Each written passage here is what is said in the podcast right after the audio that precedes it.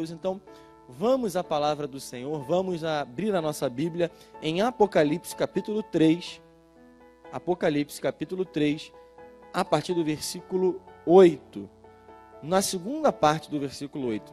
Recentemente nós lemos os versículos 7 e versículo 8, falamos sobre a autoridade que Jesus tem de abrir portas que ninguém pode fechar e de fechar portas que ninguém pode abrir.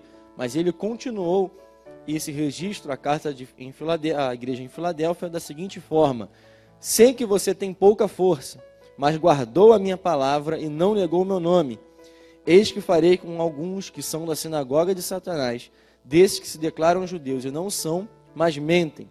Eis que farei uma cidade rica, porque os seus moradores sofriam constantemente com esses desastres naturais e havia mortes, havia problemas financeiros, e por causa disso Jesus ele escreve que eu sei que você tem pouca força, mas guardou a minha palavra. Eu acho interessante quando nós lemos essa, essa frase, essa expressão, essa oração, porque isso pode ser aplicado na minha e na sua vida. Filadélfia era uma igreja que o próprio Jesus diz: Olha, eu sei que você tem pouca força, eu sei que você tem poucos recursos, eu sei que você tem poucos membros, eu sei que você tem pouco dinheiro, eu sei que você tem pouca possibilidade de fazer algo grande. Por quê? Porque era uma igreja situada numa cidade que, como eu já disse, sofria com alguns desastres naturais e, por causa disso, não tinha uma quantidade muito significativa de pessoas e também não tinha uma quantidade significativa de recursos financeiros. E é interessante porque Jesus fala: Olha, eu sei que você tem pouca força, mas guardou a minha palavra. É interessante porque esse, essa frase, esse trecho, nos mostra que a lógica de Jesus não é a nossa lógica. A ótica de Jesus sobre algumas coisas não é a nossa ótica. Quando nós olhamos esse texto, nós entendemos que a força não é o primordial. Jesus diz: Olha, eu sei que você tem pouca força, mas, porém, entretanto, guardou a minha palavra. Se nós olharmos a nossa Bíblia, olharmos a história, olharmos a Escritura, nós vamos ver registro de diversas pessoas que tinham pouca força, mas que também eram obedientes a palavras. Você vai olhar que Jesus ele não se atenta para a nossa força, não se atenta para a nossa capacidade, não se atenta para aquilo que nós podemos entregar, mas aquilo que nós obedecemos, aquilo que nós temos como aliança. Se nós olharmos para a história de Davi, nós vamos ver que Davi ele olha para um gigante, há um gigante que está confrontando o povo de Deus, e todo mundo só olha para o gigante e vê a força do gigante. Nós vamos ver que todos os homens e todos aqueles guerreiros que estavam ali diante de Golias, eles olhavam para Golias, olhavam para a, estatura de Golias, o tamanho de Golias, e tinham medo dele por causa da sua altura as pessoas olhavam para ele e falavam assim: Olha, tem muita força, é impossível nós vencermos. Mas é interessante que nós entendemos que Davi não olhou para a força de Golias, olhou para a aliança que ele não tinha, olhou para o compromisso que Golias não tinha com o Senhor. Esse texto diz exatamente isso. Eu sei que você tem pouca força, mas guardou a minha palavra. Eu sei que você tem poucos recursos, mas é obediente àquilo que eu deixei. Eu sei que você tem pouca capacidade, mas você tem uma aliança com o Senhor. Eu sei que você talvez não se sinta capaz de fazer algo, mas o Senhor te capacita, porque você tem uma aliança com Ele, você tem um compromisso com Ele. O que Jesus escreve à igreja de Filadélfia é: Eu sei que você tem pouca força, mas eu sei que você é fiel, eu sei que você é perseverante, eu sei que você guardou a minha palavra, que você obedece a minha palavra, que você tem um compromisso com a minha palavra. Irmãos, eu tenho uma certeza em nosso coração. Talvez você tenha pouca força, mas se você obedece a palavra, você vai longe. Você vai alcançar lugares que ninguém alcançou. Eu tenho certeza que talvez você fale assim: olha, mas eu tenho pouca força. Mas seja fiel ao Senhor. Seja fiel àquilo que ele escreveu. Seja fiel aos mandamentos que ele deixou. Porque ele não olha para a sua força, ele não olha para a sua capacidade. A verdade é que, se nós olharmos a história da Bíblia, nós vamos ver a história de grandes homens que eram pequenos no seu começo. Nós vamos ver que homens de Deus que foram usados, que foram guerreiros, que pregaram a palavra, que foram profetas, que foram grandes líderes, que foram apóstolos, começaram com pouca força. Mas eles não foram conhecidos por causa da sua força, mas foram conhecidos por causa da sua obediência, da sua perseverança e do seu compromisso com o Senhor. Guarde a sua fé, guarde aquilo que ele estabeleceu para a sua vida. E é por isso que o texto começa e continua falando: Você guardou, no versículo 10, a palavra da minha perseverança. Por isso também eu guardarei na hora da provação que há de vir sobre o mundo inteiro. E no versículo 11 há uma coisa incrível para mim e para você, onde Jesus fala: Venho sem demora, conserve o que você tem, para que ninguém tome a sua coroa.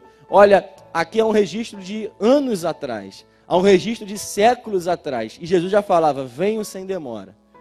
E talvez você, eu já falei algumas vezes aqui, falei aqui recentemente sobre a volta de Jesus, e talvez você fale assim: olha, Jesus falou lá atrás que vinha sem demora, mas já passaram quantos anos? Já passaram tantos anos, e desde criança eu já ouço, desde quanto tempo que eu já ouço que ele vem sem demora, e quando isso vai acontecer? O que eu quero dizer é que a nossa visão sobre o tempo não é a visão do Senhor.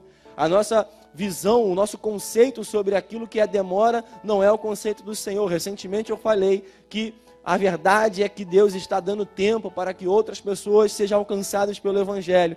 É pela sua infinita misericórdia que Ele ainda não voltou, que Jesus ainda não voltou para buscar a sua igreja, é para que mais pessoas sejam alcançadas, é para que teu vizinho seja alcançado, é para que seu pai seja alcançado, para que seu esposo seja alcançado, porque pessoas ainda serão alcançadas pelo evangelho até que Jesus volte. Mas mesmo assim, eu e você que já conhecemos a palavra, já conhecemos as escrituras, já conhecemos aquilo que é verdade, precisamos entender que ele vem sem demora. Ele pode voltar a qualquer momento. Pode ser que esse programa de hoje, pode ser que essa programação de hoje, pode ser que esse dia, essa quinta-feira, não termine sem que haja o arrebatamento, sem que Jesus volte para buscar a sua igreja. Nós vivemos com essa possibilidade diária, nós vivemos com essa possibilidade de que a qualquer momento, a qualquer hora, Jesus pode voltar e lá nós estaremos com Ele. Então, tenha certeza que vale a pena obedecer, porque pode acontecer a qualquer momento. Ele vem sem demora. E Ele fala: guarde o que você tem,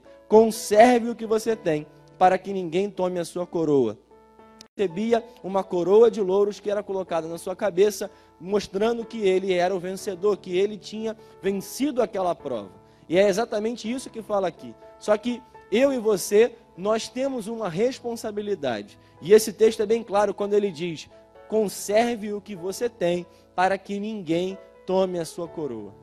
Nós só conservamos, nós só guardamos, nós só temos a preocupação de conservar aquilo que é importante para nós. Quem tem um carro, conserva o carro porque sabe a importância desse carro.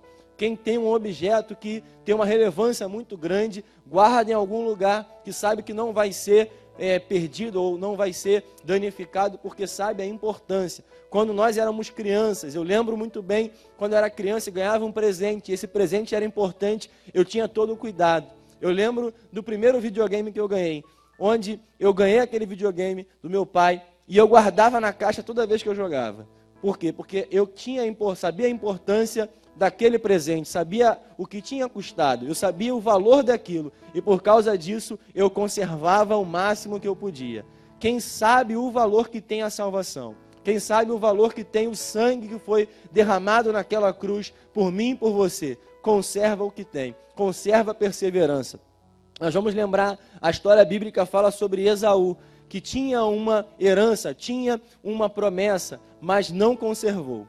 E a gente vai ver que por um prato de lentilhas, por um prato de comida, Esaú vendeu aquilo ali para o seu irmão, entregou aquilo ali para o seu irmão. É interessante porque nós olhamos para esse texto e vamos ver que Esaú não guardou o que tinha por causa de uma necessidade, necessidade temporária. Por causa de uma necessidade temporária de fome, Esaú entregou aquilo que tinha de mais significativo ao seu irmão.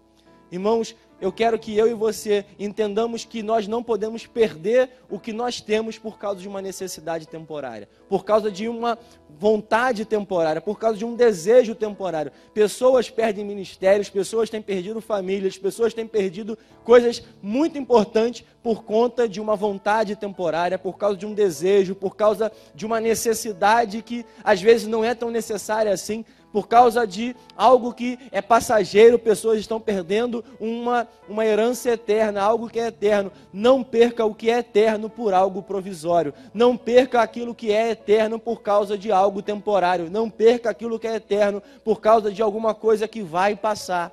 Porque eu e você precisamos conservar aquilo que nós temos, porque nós receberemos uma coroa lá na glória, como um vencedor de uma maratona cristã. E mais do que isso, esse texto termina falando que aqueles que vencerem serão uma coluna no templo de Deus, ou seja, estarão estabelecidos, estarão num lugar fixo, onde não terá como mais sair. E mais do que isso, garantida e estabelecida pelo Senhor. Mais do que isso, fala, fala que teremos um novo nome na cidade santa de Nova Jerusalém. A nossa cidadania vai ser trocada. Aqui nós temos um CPF, nós temos uma identidade, nós temos um RG, nós temos um registro que nos mostra que nós somos cidadãos brasileiros, nós estamos no Brasil, mostra que nós temos uma naturalidade no estado que você nasceu, mas quando nós chegarmos ao céu, quando nós chegarmos à eternidade, nós teremos um novo registro, porque nós seremos estabelecidos como cidadãos da nova Jerusalém, eterna e que não tem fim. E mais do que isso, um novo nome em Cristo, porque nós teremos um relacionamento pessoal com Jesus através daquilo que nós vamos experimentar. Há um novo nome para mim, para você. Deus tem uma nova identidade para mim, você. Deus tem uma nova história para mim, para você. Para isso, conserve o que você tem. Conserve a perseverança, conserve a fé, conserve aquilo que você sabe que é verdade, conserve a palavra, porque eu tenho certeza que vai valer a pena, eu tenho certeza que os frutos serão colhidos e que você vai vencer essa jornada e no final sairá vencedor.